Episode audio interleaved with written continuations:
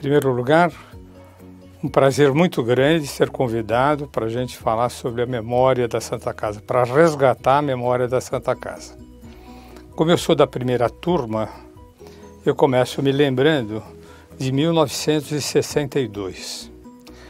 Nós viemos para cá conhecer a Associação dos Médicos da Santa Casa e o presidente na época, o Dr. Emílio Atier. O Dr. Emílio Atier foi a grande mola propulsora para a formação da Faculdade de, Ciências Médicas. A Santa Casa, depois que deixou de ser Faculdade de Medicina da Universidade de São Paulo, que foi lá para a Avenida Doutor Arnaldo, ficou um hospital acomodado. Eram várias enfermarias, vários chefes das enfermarias, num sistema autônomo, com muita acomodação. Professores de, de renome Sila Matos, Dr. Nairo Trenche, Dr. Alexandre Melo, e no Pavilhão Fernandinho, grandes professores. Mas não havia o dinamismo que poderia dar formando uma faculdade. O Dr. Emílio Thier conseguiu reunir e colocar na cabeça desses professores a necessidade da formação de uma faculdade.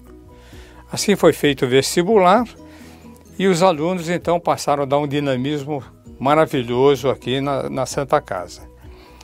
Nossa primeira turma foi muito privilegiada, porque nós éramos muito bem recebidos, as enfermarias queriam que a gente estivesse presente, porque realmente houve uma transformação muito grande.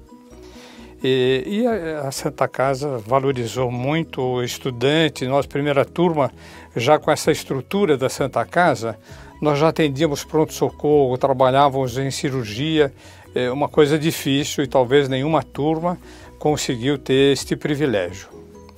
Com esta formação de alunos, então nós começamos nos reunindo na faculdade de enfermagem, na escola de enfermagem São José, que era aqui do lado do nosocômio, né? A escola de enfermagem, as primeiras aulas, as primeiras reuniões, o carinho que nós tínhamos, que era a primeira turma, a formação da faculdade. Aí começou a vir o pensamento de formar uma entidade que nos representasse. E aí foram vários estudos, várias pessoas que foram candidatos ao nome do centro acadêmico e como patrono acabou ganhando o Dr. Manuel de Abreu. O Manuel de Abreu era um radiologista e ele iniciou a breografia, que era a radiografia de pulmão pequenininha, e era um nome cotado e foi eleito primeiro presidente, primeiro presidente, o patrono do centro acadêmico. Então formou-se o CAMA, Centro Acadêmico Manuel da Abreu. A nossa luta foi muito grande, formação de estatutos, e eu acabei sendo eleito o primeiro presidente do centro acadêmico. Fui presidente durante duas gestões seguidas. Na época, a nossa luta não era tanto por ideologia política, nós estávamos querendo formar, estruturar a faculdade, isso era o nosso objetivo. Então foi muito grande, junto à diretoria, o nosso empenho em credenciar. Nós não tínhamos credenciamento junto ao MEC ainda. Dr. Emílio Atier, José Alcântara Machado lutaram muito junto com outros professores na formação desta estrutura e no credenciamento da faculdade. Aí nós tínhamos que nos reunir em algum lugar. Então foi feita a toca, a toquinha, que era pequenininha, era o nosso encontro para sanduíches, para café, para lanches. E tivemos a ideia de fazer eh, um, uma formação de toca que era disciplina consciente. Então cada um pegava o sanduíche, tomava o seu refrigerante e pagava aquilo que estava na tabela. Isso demorou seis meses. A nossa cultura não é a cultura suíça. Então não deu certo tivemos que mudar e sistema normal. Depois precisávamos ter um outro centro, um outro lugar para nos reunir. E tivemos um empenho muito grande que eu não posso me esquecer do José Alcântara Machado. O José Alcântara Machado foi uma pessoa fantástica que auxiliou muito o Dr. Emílio Thier. Ele nos chamou e disse assim: Olha, tem uma casa aqui em frente, quase em frente à escola de enfermagem, que pertence à Santa Casa, e vamos conseguir, junto à provedoria, Dr. Cristiano Altenfelder Silva, que era o provedor da época, e conseguimos aquela casa em forma de comodato. O Dr. José Alcântara Machado reunia alguns paulistas quatrocentões, que ele era um deles, e dava a nós o nome e endereço dessa pessoa para a gente conseguir que eles assinassem um livro de ouro e aí nós conseguimos uma verba que reformamos o centro acadêmico. O centro acadêmico é muito bonito. Nesse centro acadêmico nós fomos presenteados pelo artista Mário Cravo, que colocou uma das suas composições na frente do centro acadêmico. Fizemos um restaurante, um restaurante belíssimo, onde todos os alunos passaram a frequentar. Essa foi uma luta grande nas primeiras gestões. Na faculdade, eu estava contando do privilégio que nós tivemos junto às enfermarias e, e as primeiras aulas que foram dadas na escola de enfermagem. É, eu lembro perfeitamente as primeiras aulas de anatomia com o professor Aidar, um professor muito sério, muito rígido, muito competente. E, e, nós, com as primeiras peças, um respeito muito grande pelas peças de, de cadáveres, e ali começou. Tivemos aulas brilhantes com o doutor Aidar, doutor Nelson, Nelson Bar, Barbeiro, Barbante, doutor Dario, doutor Pigossi. Tivemos aulas brilhantes de genética com Décio Altimari, que continua aqui, uma pessoa maravilhosa, um caráter fantástico e continua dando os seus préstimos aqui para a faculdade, pelo que eu soube. É, as aulas mais concorridas que eu me lembro eram aulas de anatomia patológica, de necrópsia. O Dr. Maffei era um nome internacional, um patologista fantástico. E tinha como assistentes o Dr. Carlos Marigo, Dr. Donato de Próspero, uh, doutora Helena Miller, doutora Helena Miller, e as aulas eram maravilhosas, não faltava um aluno. Lembro também das aulas de histologia do professor Cerruti, um professor encantador e que tinha uma rivalidade muito grande com o Dr. Maffei. Dois italianos, você imagina como saía a briga. Mas isso foi muito bom.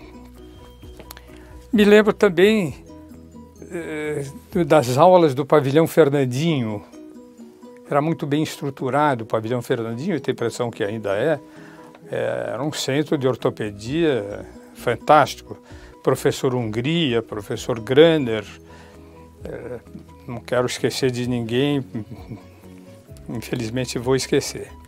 E isso foi muito bom. Nós tivemos assim um nível universitário muito bom a semente foi implantada, foi plantada aqui, deu frutos, fecundou, uma turma de muita ética profissional.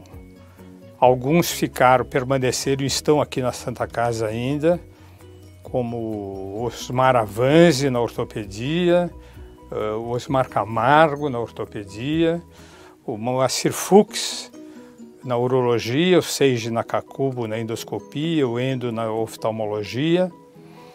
E não, for, não foram muitos que ficaram por aqui por alguma circunstância. Fora, muitos deles se destacaram na medicina. O colega Reinaldo Brant é neurocirurgião, foi presidente do Einstein e grande neurocirurgião que continua lá no Einstein é, Fadro Farage Filho, diretor de endocrinologia é, da Beneficência Portuguesa, é, Luiz Gastão Rosenfeld, Cláudio Boturão Guerra, Alain Santos. Então, todos se destacaram muito da nossa turma. Isso foi muito bom.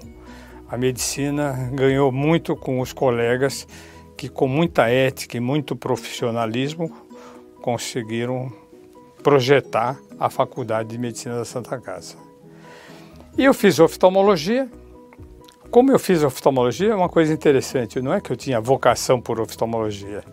Eu passei por vários departamentos, achei que eu ia ser ortopedista, fiz uh, obstetrícia, ginecologia, fazia cirurgia de cesariana, fazia operação de hérnia junto com, os, com o pessoal do pronto-socorro. Pronto-socorro era uma coisa fantástica.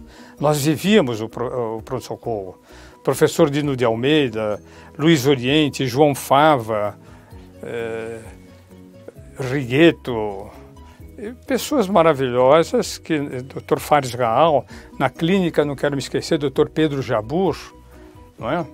E tivemos uma formação muito boa. Nós vivíamos no centro acadêmico. Aí, uma vez eu fui, tinha muita concorrência nos departamentos e eu fui assistir uma cirurgia de catarata com um colega no departamento de oftalmologia. Ele operava sozinho e perguntou: Você não quer me ajudar? Eu botei luva e fiquei ajudando, era uma coisa escurinha, tranquila, e comecei a gostar de oftalmologia. Fiz o estágio, na época não tinha residência, era estágio, era a mesma coisa, até formar a residência. Fiquei três anos aqui na Santa Casa, depois de formado. E aí fui convidado pelo Dr. Alexandre Tupinambá, filho do Jacques Tupinambá, que era o professor. Na época, na época era Geraldo Vicente de Almeida, Carlos Souza Dias, Arthur Amaral. E o Alex, o Alexandre Tupinambá, me convidou para ir à Beneficência Portuguesa. Eu fui para ver como era, acabei ficando e estou lá desde 1970. Sou um dos mais antigos da BP, atualmente BP. Beneficência Portuguesa, que é um polo hospitalar maravilhoso, multidisciplinar, um dos melhores da América do Sul e hoje em dia está se profissionalizaram a diretoria e, e realmente conquistando coisas maravilhosas. Temos muitos colegas lá de renome internacional na Beneficência Portuguesa. Colegas que tiveram destaque, como Reinaldo Brandt e como tantos outros, né? E não posso me esquecer do Samir Raslan, que foi um colega brilhante na cirurgia gástrica. Ele defendeu a cátedra da Universidade de São Paulo, ficou professor da Universidade de São Paulo e hoje ele e a esposa são chefes do pronto-socorro da Beneficência Portuguesa. Tenho muito orgulho por este colega. Eu sou chefe da oftalmologia da Beneficência Portuguesa há muitos anos. É um orgulho muito grande e é um orgulho saber que eu pertenci à Santa Casa, que me deu toda esta formação. Amo a Santa Casa e projeto a minha profissão lá na, na Beneficência Portuguesa. Foi um prazer muito grande poder vim falar sobre a Santa Casa, que eu acho que precisamos resgatar esta memória, que é uma pena que se perdeu. Eu tenho um sentimento maravilhoso pela Santa Casa, me orgulho muito da faculdade. Acho que eh, tudo que eu sou, eu dependo da Faculdade de Medicina da Santa Casa. É um orgulho muito grande e gostaria que ela continuasse neste padrão, como eu já disse, para o bem da medicina do Brasil. É um dos pontos mais importantes da medicina do Brasil. Espero que a faculdade continue do jeito que eu, que eu imaginava. Eu sei das grandes dificuldades da faculdade, sei da, das grandes dificuldades financeiras e talvez de gestão da própria, do próprio hospital. Espero que a gente consiga melhorar estas condições para que ela continue sendo uma das melhores faculdades do Brasil. Se a pessoa vier para a medicina, não gosta de tratar de doente, pensando em dinheiro, será um mau médico. Você não adianta ser um bom técnico, não adianta ser um grande técnico em medicina. Você precisa ter uma formação médica. Você não, precisa, não pode gastar, gostar só da doença. Ser um estudioso, você precisa gostar do doente, de tratá-lo. Ele precisa de você. Primeiro, precisa ter vocação precisa gostar de doente, precisa não pensar em dinheiro, precisa pensar em ética, você precisa gostar do doente. O dinheiro é uma coisa que vem como consequência. Hoje a medicina está muito técnica, então eu sei, por exemplo, que tem médicos que nem olham para o doente, ficam olhando para o computador. O médico, o doente precisa desse relacionamento, precisa da palavra do médico, precisa do carinho do médico. Se não houver esta empatia, não adianta a medicina. Passa-se essa medicina de massa, uma medicina porca que não leva a nada.